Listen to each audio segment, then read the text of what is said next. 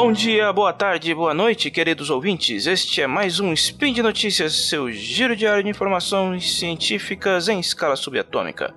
Eu sou Ronaldo Gogoni e hoje episódio 1254 do dia 22 de Adão de 2021 no calendário fake ou dia 17 de abril de 2021 no calendário que vale, falaremos um pouquinho mais sobre a exploração espacial. No episódio de hoje, nós vamos falar sobre o estudo recente publicado sobre que aponta Titã, satélite de Saturno, como um forte candidato a hospedar vida.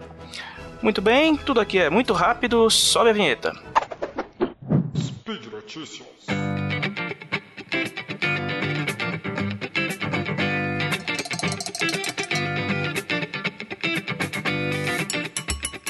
Identificar evidências de vida fora da Terra é como procurar um tardígrado específico no Oceano Pacífico usando uma lupa comum.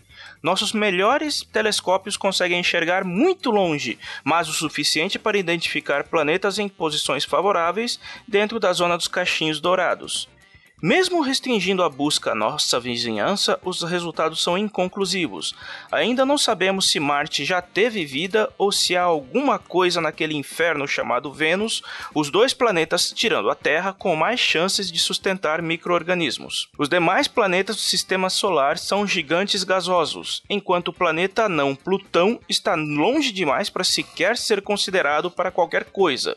Mas mesmo fora dos cachinhos dourados, há corpos celestes que podem podem abrigar os elementos necessários para a proliferação de vida, mesmo em condições extremas. Sabe-se que a Europa, um dos 66 satélites naturais de Júpiter, uma das quatro grandes luas de Galileu, junto com Ganímedes, Io e Calisto, é um corpo coberto de gelo e neve, mas além da ordem do monolito para ninguém pousar lá, pesquisadores especulam que sua exploração possa ser dificultada graças a seu solo pouco compacto, em que as sondas afundariam sem cerimônia. Io é ainda mais complicada. Graças à atividade geológica insana causada pela gigantesca maré gravitacional de Júpiter, seu relevo está em constante mudança e todos os seus mais de 400 vulcões estão ativos permanentemente uma sonda lá duraria quase tanto quanto em Vênus, ou seja, praticamente nada. Olhando um pouquinho mais longe, a Titã, um dos 82 satélites de Saturno e o segundo maior do sistema solar, só perdendo para Ganímedes.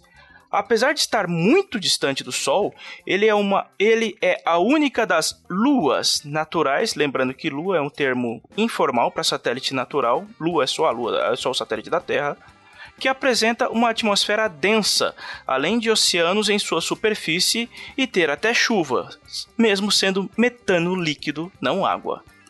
Além de Titã ser rico em hidrocarbonetos, já se cogitou a possibilidade de que o satélite pudesse apresentar formas de vida extremamente simples, ou mesmo aminoácidos capazes de se proliferar em metano, desde que fossem baseados em outras ligações diferentes de carbono, algo que nem se sabe ser possível, mas ele também possui água no estado líquido na superfície, isto é, acima da crosta.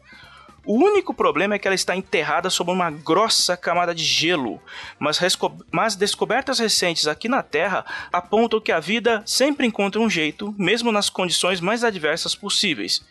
Em um estudo recente publicado na Frontiers in Marine Science em fevereiro de 2021, pesquisadores relatam como encontraram esponjas marinhas completamente por acaso a quase um quilômetro e meio de profundidade após, após perfurarem uma grossa camada de gelo.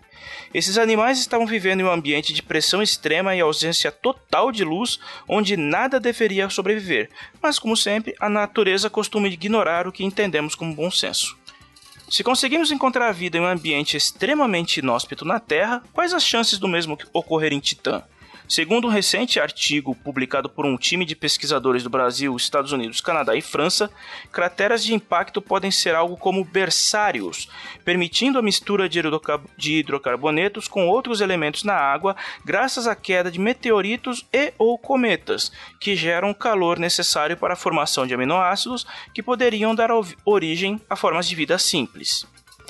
O estudo liderado pelo professor Dr. Álvaro Penteado Crosta, do Instituto de Geociências da Unicamp, aponta Menrva, a maior das crateras de Titã, com 392 km de diâmetro e quase 3 km de profundidade, como a candidata ideal para abrigar vida no satélite, por ser muito antiga, em torno de um milhão de anos, graças às evidências de erosão.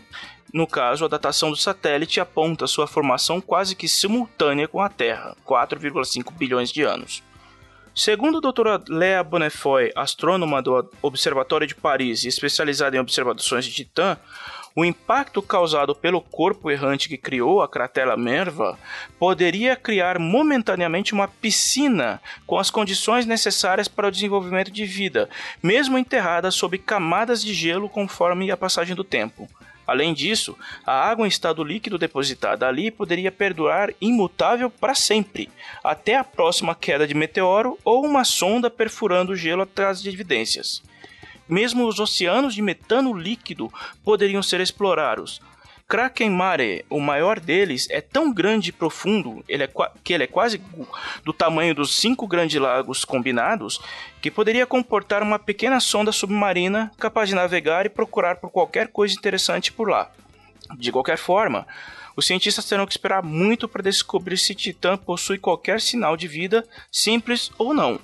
A missão Dragonfly da NASA está prevista para ser lançada apenas em 2027 e caso o cronograma seja cumprido, levando em conta que ele já foi mudado antes, a sonda só deverá chegar ao satélite em 2035. E vamos ficando por aqui, lembrando que o link para a fonte da notícia de hoje se encontra na descrição do post. E lembrando também que se você quiser que este e outros projetos do Portal Deviante sigam em frente, é só colaborar com nossa campanha de patronato no Patreon, PicPay, PagSeguro e etc, etc, etc, ok? E é isso, nos vemos no próximo episódio. Logo mais, tem mais, até.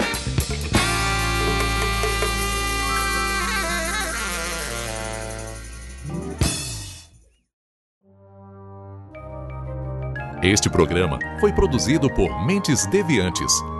deviante.com.br